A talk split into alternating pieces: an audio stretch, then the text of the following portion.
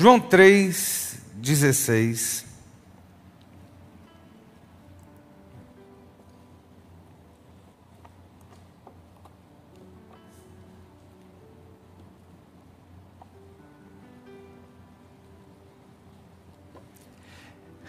É um dos versos mais conhecidos da Bíblia, é um dos versos mais gravados da Bíblia, é o Evangelho, a síntese do que seja o próprio Evangelho.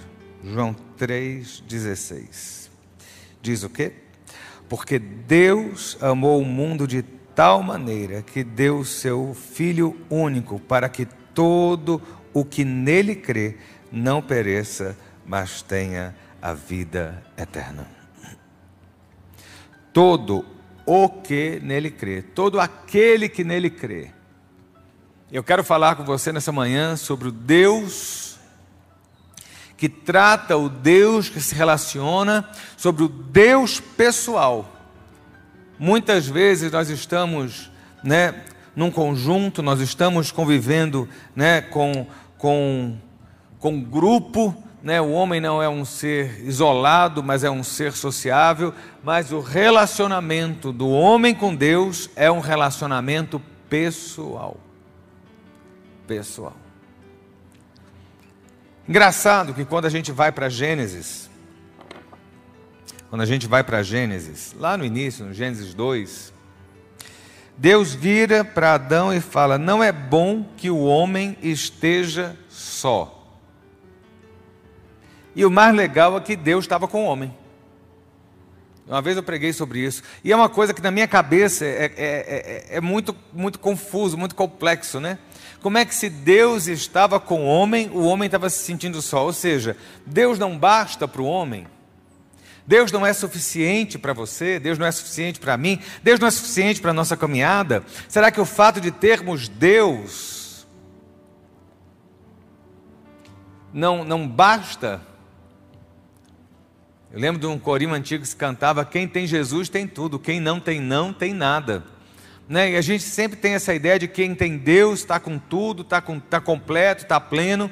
Mas como é que Deus mesmo olha para a sua criação, para Adão, e fala assim: não é bom que Adão esteja só, mas eu estou aqui, o, o filho está aqui, o espírito está aqui, eu, como Deus Trino, estou aqui no jardim. Por que, que eu estou falando isso? Porque quando Adão cai, Deus estava passeando no jardim à tarde, lembra disso? Ou seja, havia um relacionamento ali próximo, sem barreira, havia um relacionamento direto com Deus, de Adão né? mas Deus olha e fala assim: Adão está só, mesmo estando comigo, está só. Quantas vezes nas suas lutas você ora, você chora, você jejua, você clama, mas você quer e precisa, e como é bom quando chega alguém e abraça você, e lhe dá uma palavra, e lhe estende a mão e fisicamente se aproxima, né? Como é bom né? Então, assim, a gente tem que começar a entender que tipos de relacionamentos nós temos. Que tipos de relacionamentos nós temos. O relacionamento do homem, ele é o relacionamento tribal. A gente tem que andar na tribo, né? A gente não anda sozinho, né? Você viu, lembra daquele filme antigo Tom Hanks, né? O Náufrago que o avião cai, ele vai parar numa ilha é, sozinho, e ali ele, ele, ele, chega à beira da loucura, mas ele tem que arranjar alguém para estar tá com ele, porque sozinho ele não fica. Quem que ele arranja? Mr. Wilson. Era uma bola, porque sozinho não dá. Né? A gente precisa, um bicho precisa. Né? Cachorro, por exemplo, eu gosto demais de cachorro, sempre falo, cachorro tem que estar junto. Né? Cachorro criado, você que tem cachorro dentro de casa, sozinho, abandonado, é crueldade, porque cachorro é um bicho sociável, eu gosto de estar junto, eu fico vendo pela minha. Entendeu? Está dormindo, se eu levanto, em algum lugar, está cochilando num canto, ela vai atrás. Sabe? Tem que estar junto. E ela é muito sem vergonha, estava falando com a Rosa esses dias. Porque ela sai da minha sala, ela grudou agora no pastor Odemar. Aí quando ela some, ela está no pé do Odemar, na cadeira do Odemar, no sofá do Odemar. Entendeu? Cachorro é sociável. Eu falei assim, nossa, mas está muito sem vergonha, né?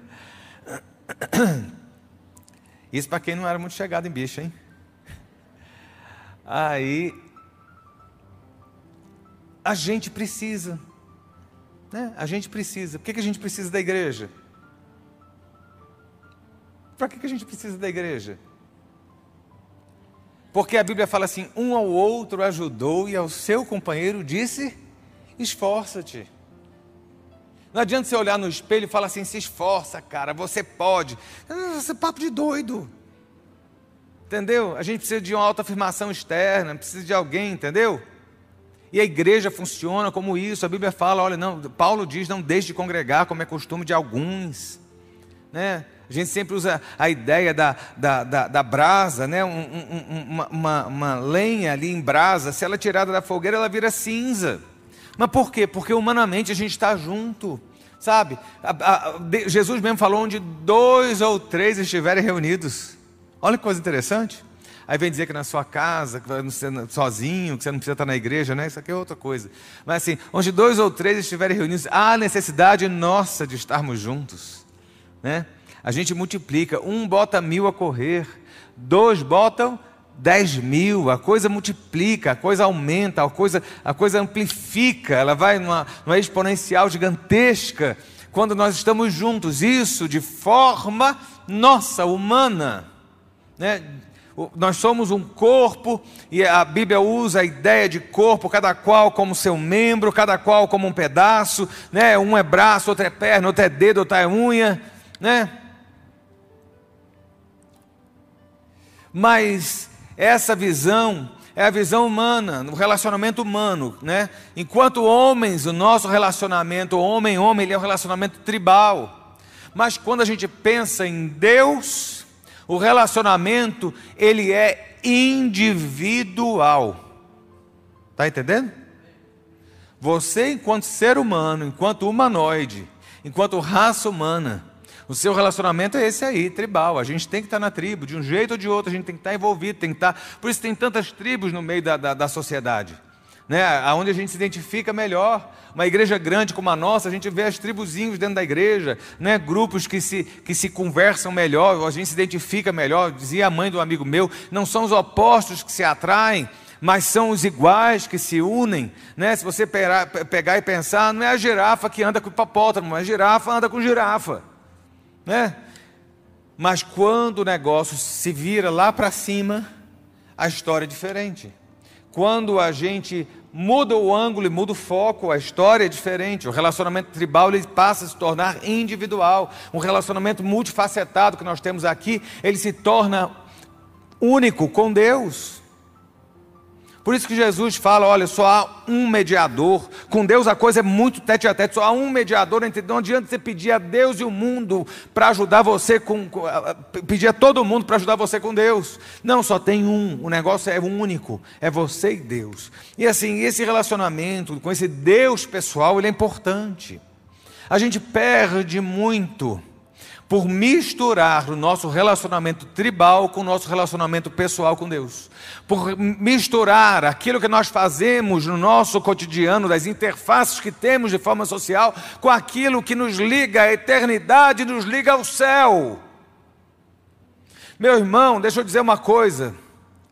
Você tem família, né? E a maioria de nós aqui tem família, tem pai, tem irmão, tem irmã. É raro ver uma pessoa hoje que não tem uma linha, uma linhagem. Vem cá, a salvação não é do grupo. A salvação não é da família.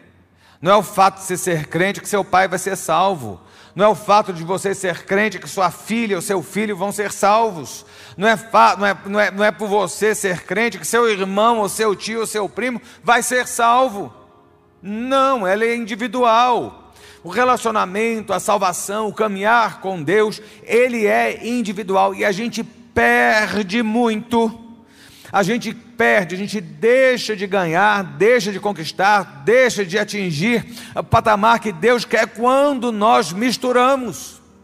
E caminhando na Bíblia, a gente vai vendo como é que Deus se relacionou e se relacionava com as pessoas na, na, na, na, Bíblia né? como é que ele, ele se apontava, como é que ele, ele se mostrava e como é que isso alterava e, e, e mudava a história das pessoas.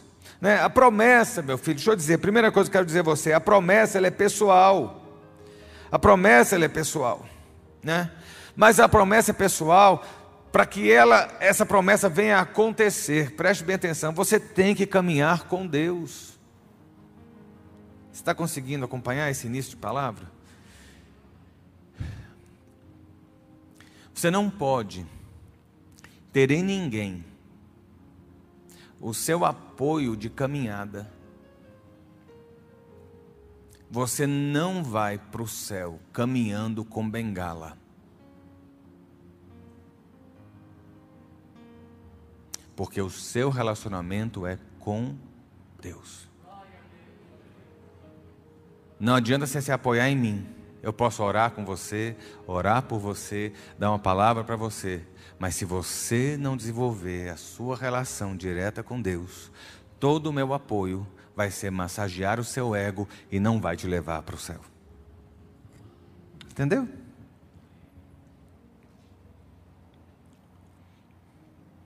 E aí a gente fica na história que Deus tem promessa, tem promessa, mas o que, é que você tem feito para receber essa promessa do céu? Olha, a gente tem a história de Jacó, Esaú, Isaac, Abraão. Deus chega para Abraão e faz uma promessa. Deus chega para Isaac, faz uma promessa. Deus chega para Jacó e faz uma promessa. Agora, interessante é que Deus tem que dar um tranca em Jacó.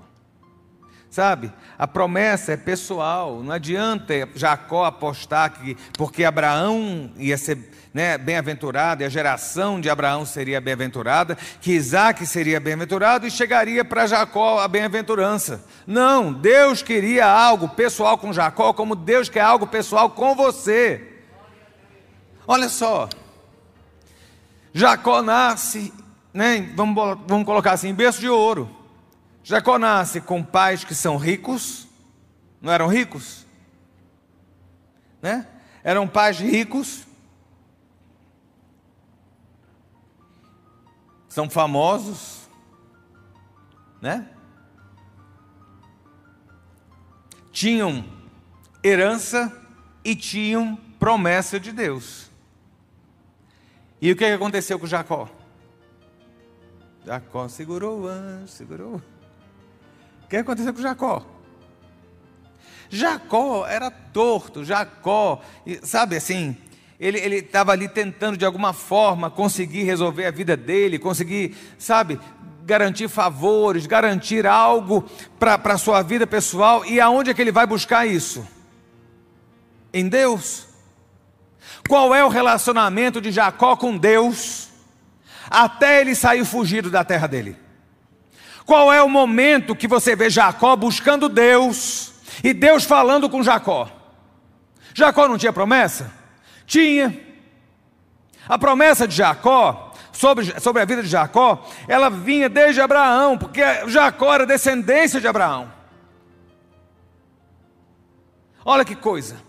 Mas se você caminhar com Jacó, você vai ver que Jacó, hora nenhuma, se relacionou com Deus se relacionou com Deus.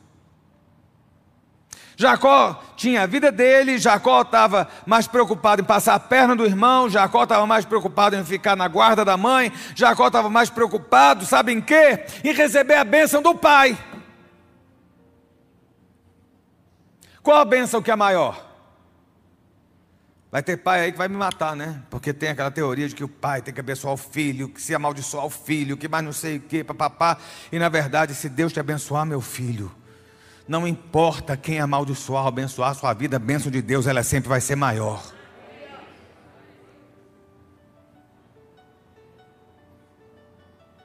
Não vou nem entrar na linha aqui, porque se eu entrar vai.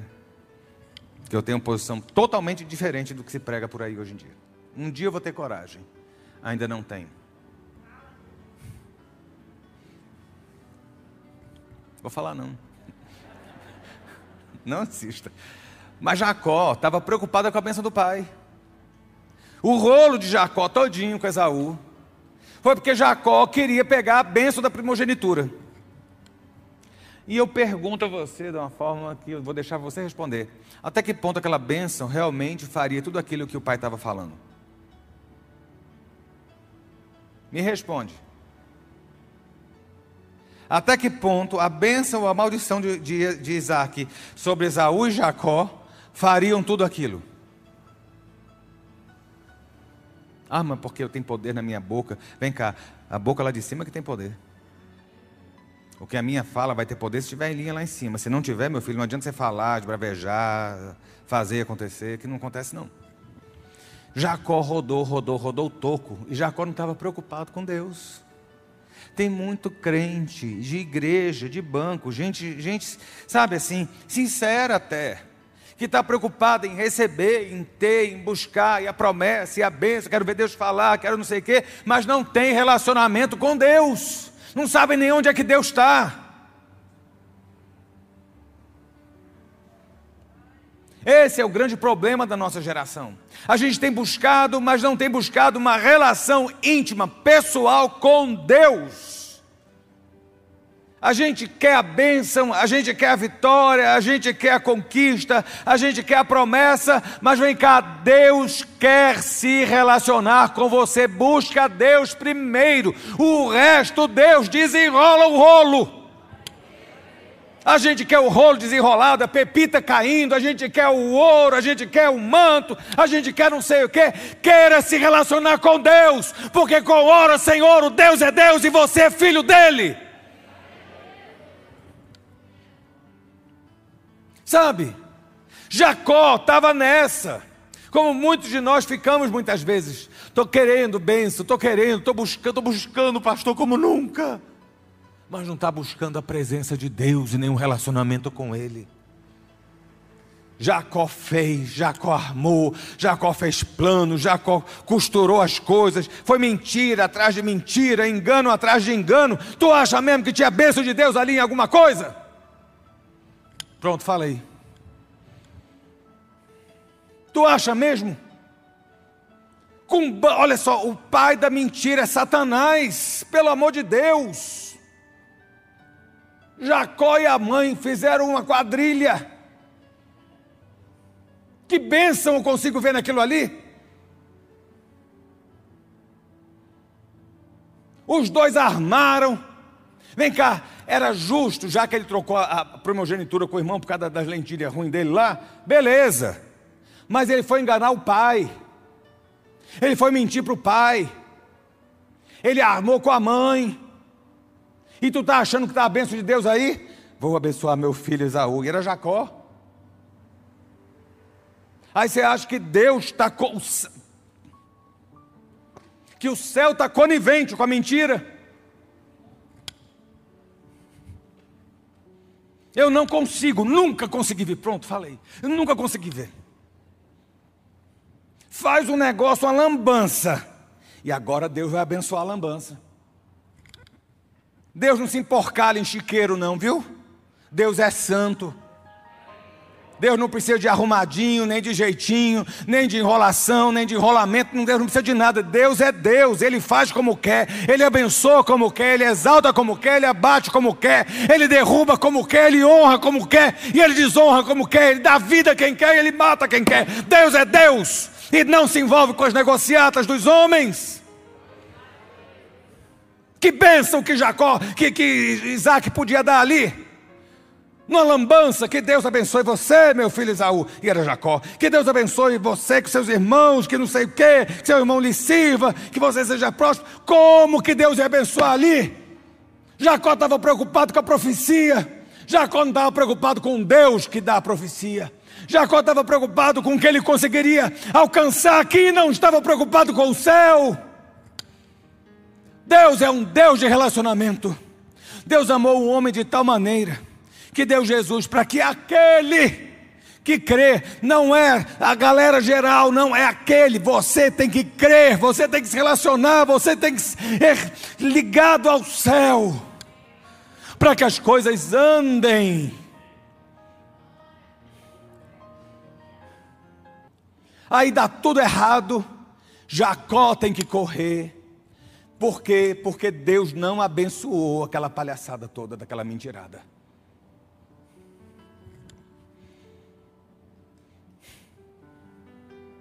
Deu tudo errado, meu irmão. Quando se faz as coisas de forma atabalhoada, sem Deus acima, as coisas desandam.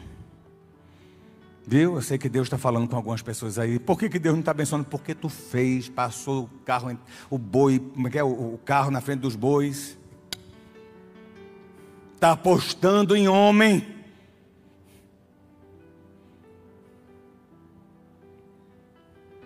Está apostando em homem.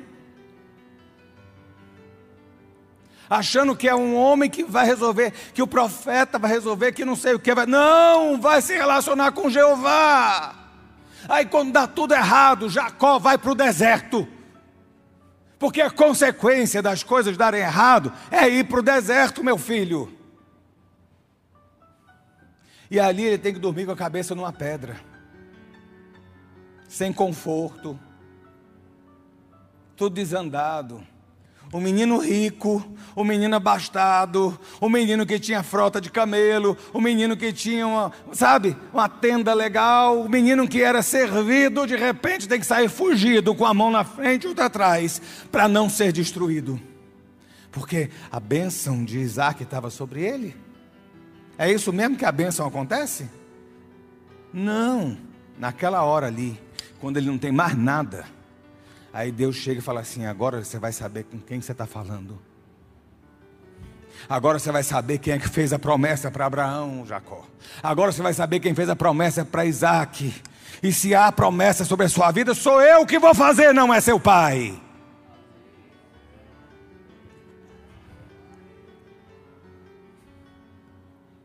E aí bota escada, sobe anjo, desce anjo, sobe anjo, desce anjo, sobe anjo. Nunca entendi muito bem essa história de sobe anjo, desce anjo, que significado tinha isso.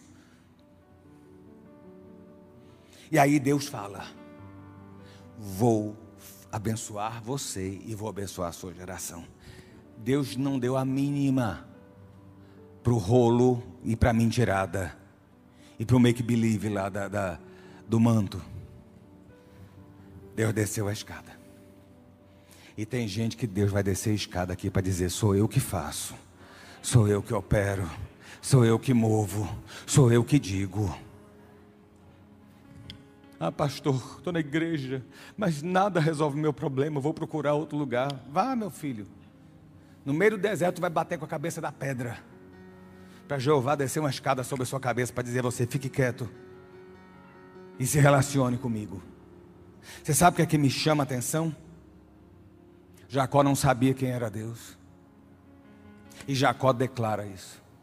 São os detalhes, viu, crente? Que a gente passa, lê, lê, lê, lê, lê, lê. A gente só lembra do anjo subindo e descendo, né? Você não lembra o que, é que Jacó fala. Sabe o que, é que Jacó fala? O Senhor está nesse lugar e eu não sabia. Sabe por quê?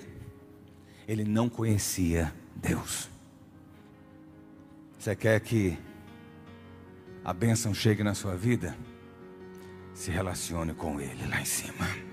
Abra o canal. Tinha uma música brega antiga de crente que cantava assim: zero zero telefone do céu, se não atender diz que outra vez.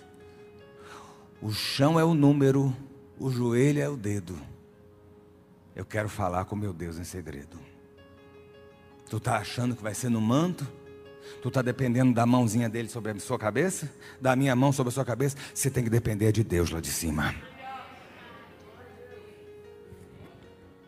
Promessa é pessoal, viu, crente? A promessa é pessoal. Muitas vezes a gente está dentro da igreja, trabalhando, está ativo, está não sei o quê. Prega, ensina, canta, ministra, toca, faz, acontece, papapá. E não conhece Deus. Porque o relacionamento é pessoal. O que me preocupa muito hoje, olha, há uma diferença grande. Tem, eu, eu, acompanho os papas e eu vejo, vem cá, não despreze o que eles são, são homens inteligentíssimos.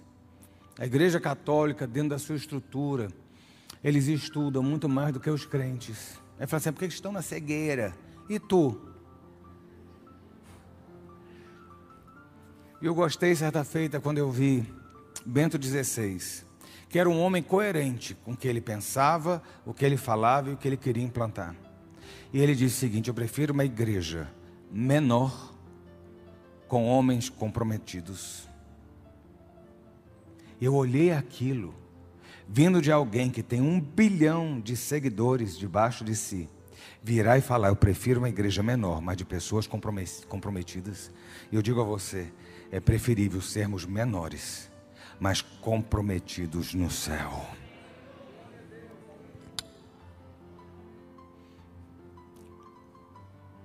Tinha uma mulher chamada Ana, casada com o marido Eucana, que tinha uma outra mulher chamada Penina. Você sabe da história. Nasceu Samuel. Legal. Samuel foi para onde? Ser criado no tabernáculo, lá na parte de, de culto, lá com o profeta ou com o sacerdote Eli. Não é isso? Samuel estava no templo onde estava a arca. Samuel não estava no mundo. Preste atenção, meu irmão. Nem todo mundo é Jacó, tem gente que é Samuel. Mas Deus alcança Jacós e alcança Samuéis. Alcançou a mim, alcançou você, não vai alcançar? Olha só, eu estava vendo Samuel, cara, Samuel é uma gracinha, uma gracinha. É aquele menino que devia ser assim, modelo modelo, sabe? De educação, de finura, de serviço. Assim, Deus parece que botou uma porção diferente na vida de Samuel desde a hora que ele nasceu, porque nasceu de uma promessa, nasceu de um milagre. E Samuel estava sendo, estava crescendo ali no templo. Ele sabia o que era fazer a oferta de manjares e cereais. Ele sabia o que era sacrificar o cordeiro, o touro, sacrificar as rolinhas, fazer, ele via fazer a, a, purificação do leproso, ele sabia os turnos, ele olhava o sacerdote Eli, que era o sumo sacerdote da época, como conduzia o serviço, ele estava dentro da igreja, ele servia dentro da igreja, ele estava envolvido dentro da igreja.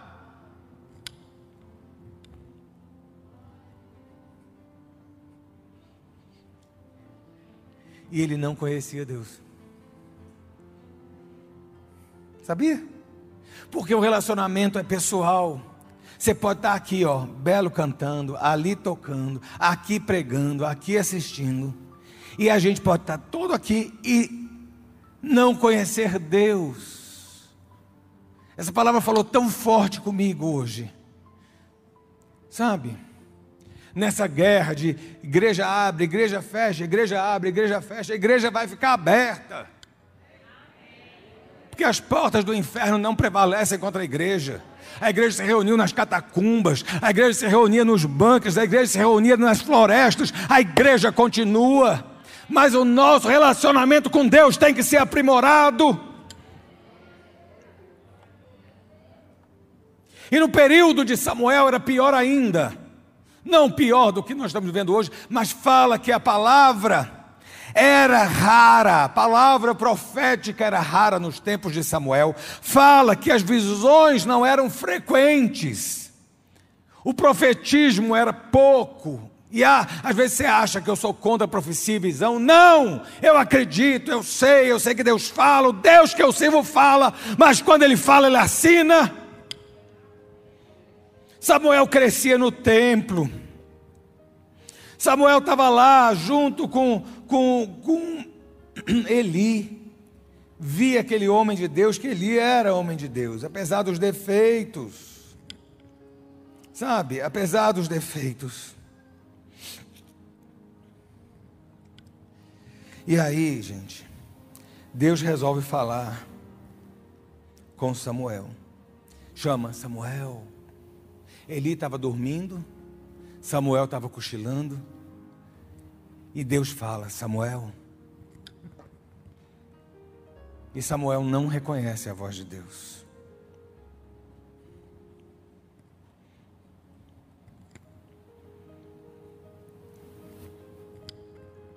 Chama a segunda vez, Samuel. E Samuel não reconhece a voz de Deus chama a terceira vez e diz: Samuel, e ele não reconhece a voz de Deus. Você está esperando, às vezes, os céus rasgarem, as trombetas trocarem, né, uma manifestação mega, hiper power, super duper do poder de Deus na sua vida. E Deus está falando, fulano. Deus só está assim.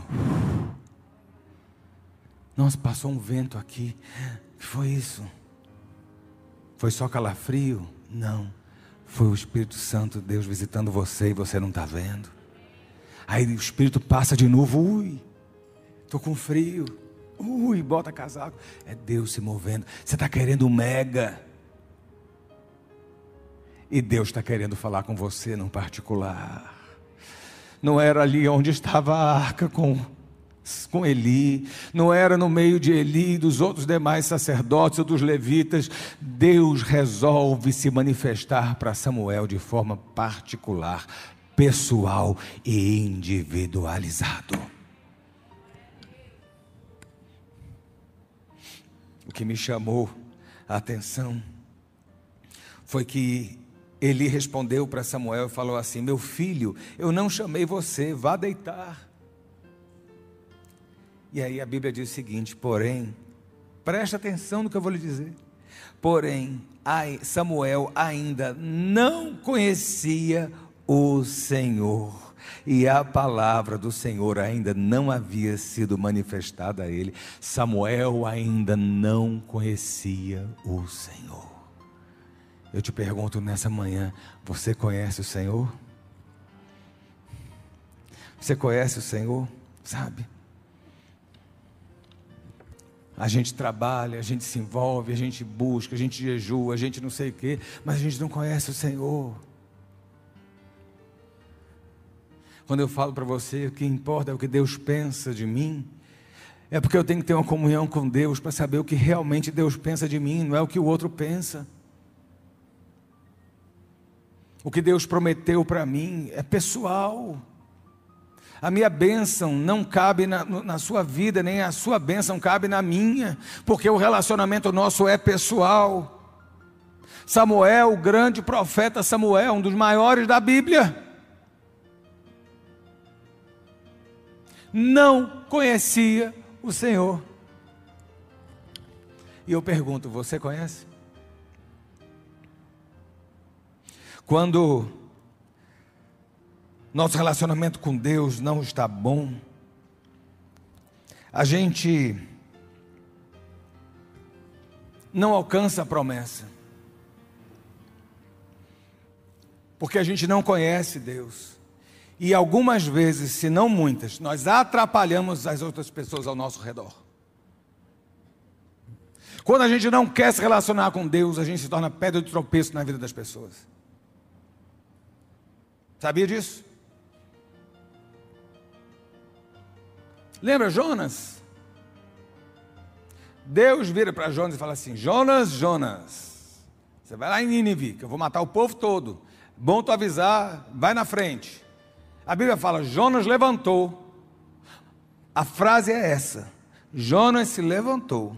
Porque Deus fala assim: Jonas, dispõe-te, levanta e vá até a grande cidade de Nínive. A Bíblia diz que Jonas se levantou, mas se levantou para fugir da presença de Deus. Misericórdia.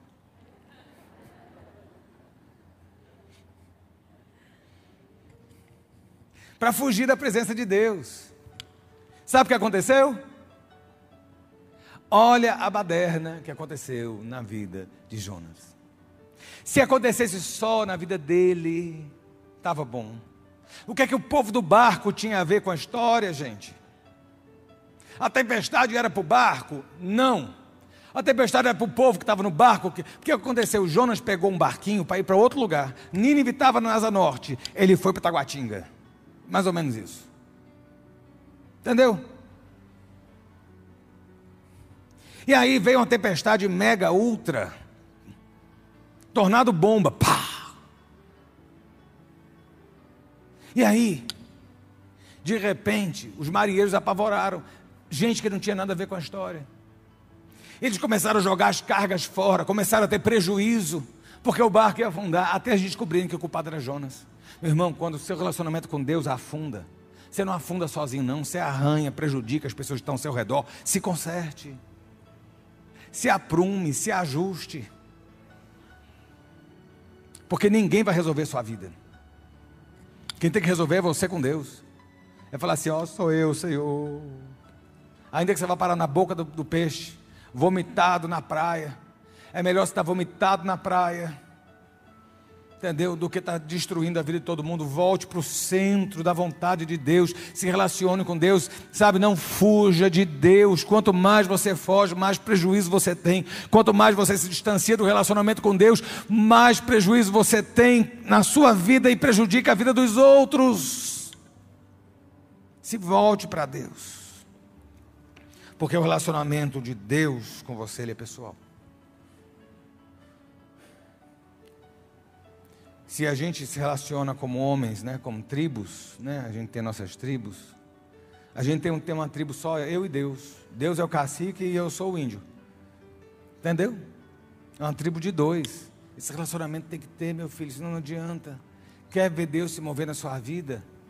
As maiores revelações da Bíblia foram individuais houve manifestações do poder de Deus de forma pública, que o povo entrou em histeria coletiva, que o povo entrou em, em, em, em algo, né, assim, né, desce fogo lá com Elias, o povo todo veio, todo povo se alegra, todo povo fica extasiado, todo povo fica em temor, mas as revelações do céu, elas foram de forma individual. Você quer ter revelação do céu? Se relacione com Deus.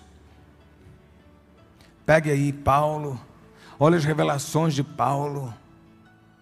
Você acha que Paulo estava o tempo todo no meio da igreja? Não, foram cartas, foram escritos individuais, ali Deus revelando.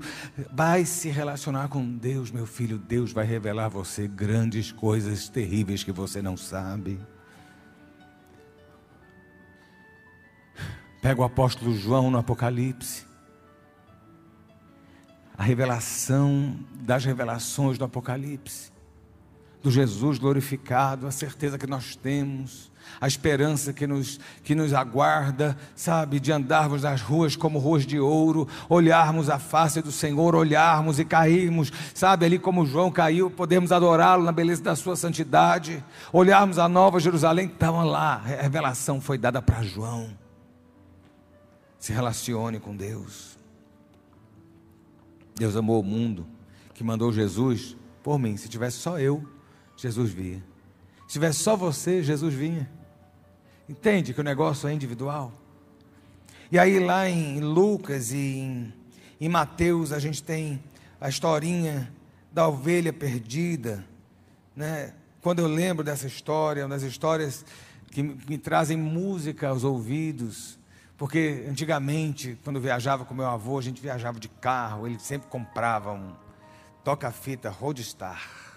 Mandava vir de Manaus. Porcaria o som, mas era bom para a época. E aí ele botava os Zé de Paula, entre outras pessoas. Eram sem ovelhas. Sabe, meu filho? A gente muitas vezes está achando que a nossa situação vai ser resolvida junto com as 99 ovelhas. A gente acha que Deus está se movendo num balaio de feira, e na verdade, Deus está lhe dando ovelha a ovelha. E você só vai entender, você só vai compreender o que é esse amor de Deus o amor de João 3,16, o amor da ovelha perdida, do pastor que larga as 99 no monte e desce para o vale para resgatar uma.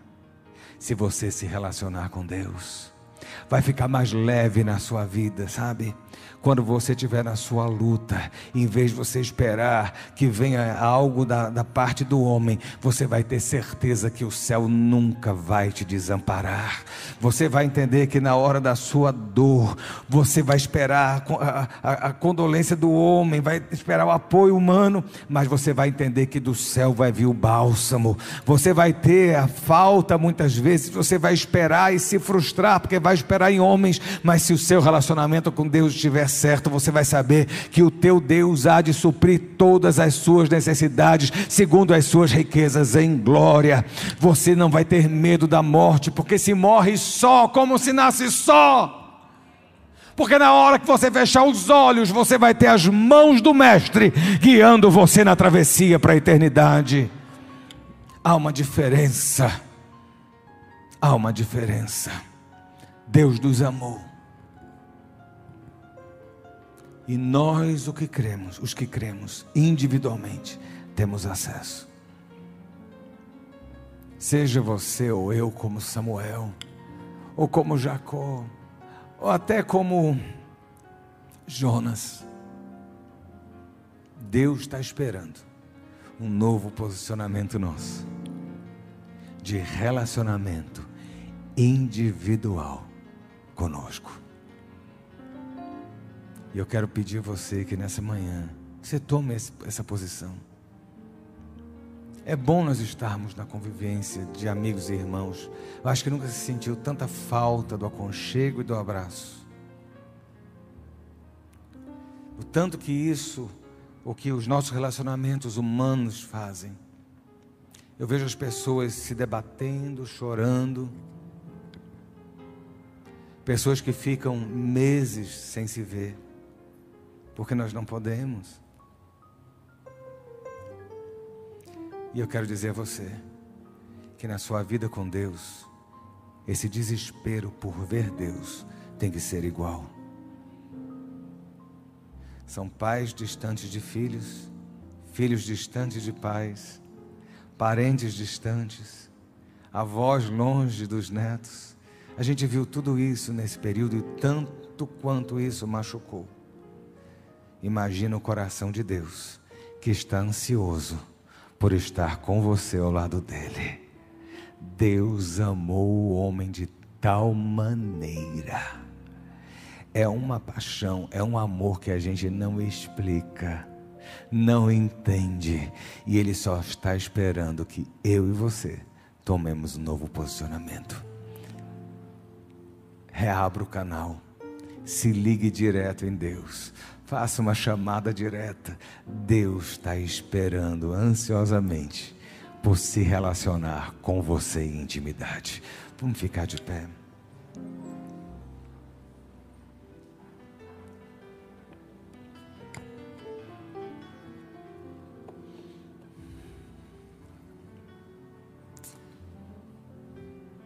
Muitas vezes nós estamos perdendo bênçãos, promessas, Mas Deus continua no mesmo lugar. Se volte para Ele. Se volte para Ele. Porque o Senhor vai fazer. Olha só.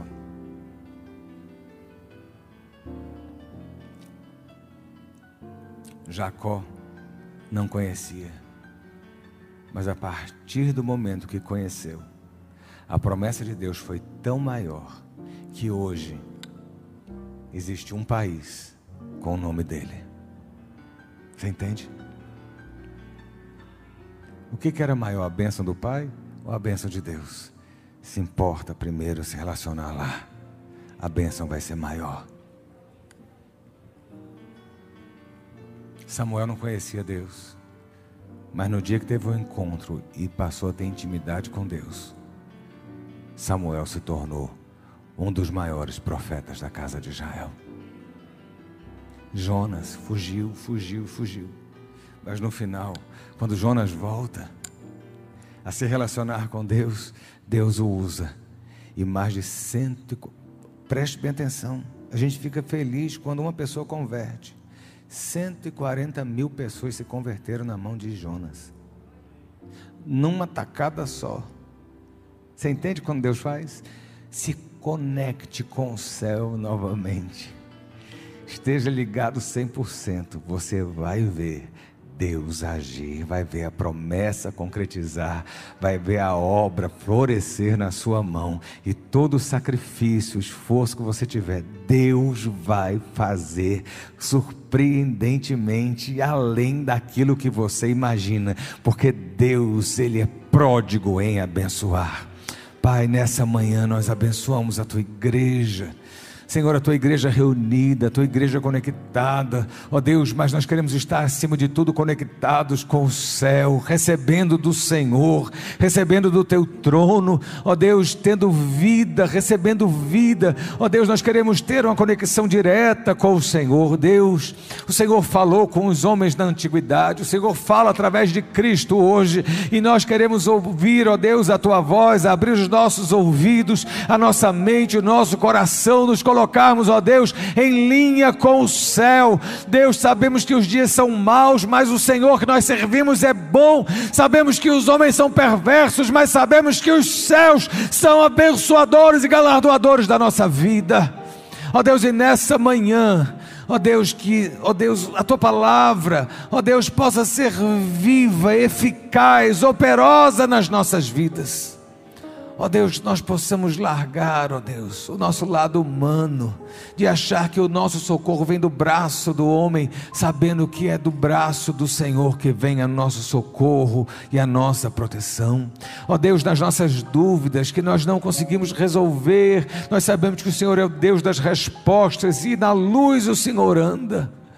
Ó Deus, que esta manhã, ó Deus, a tua igreja possa se voltar ó Deus, com o coração rendido, Deus, com o coração rendido, entregue, ó Deus, que nós possamos buscar o Senhor enquanto, ele se, enquanto o Senhor se pode achar, ó Deus, que nós possamos, Senhor, te encontrar e o Senhor encontrar as nossas vidas de maneira sobrenatural e surpreendente, no meio do deserto que vivemos.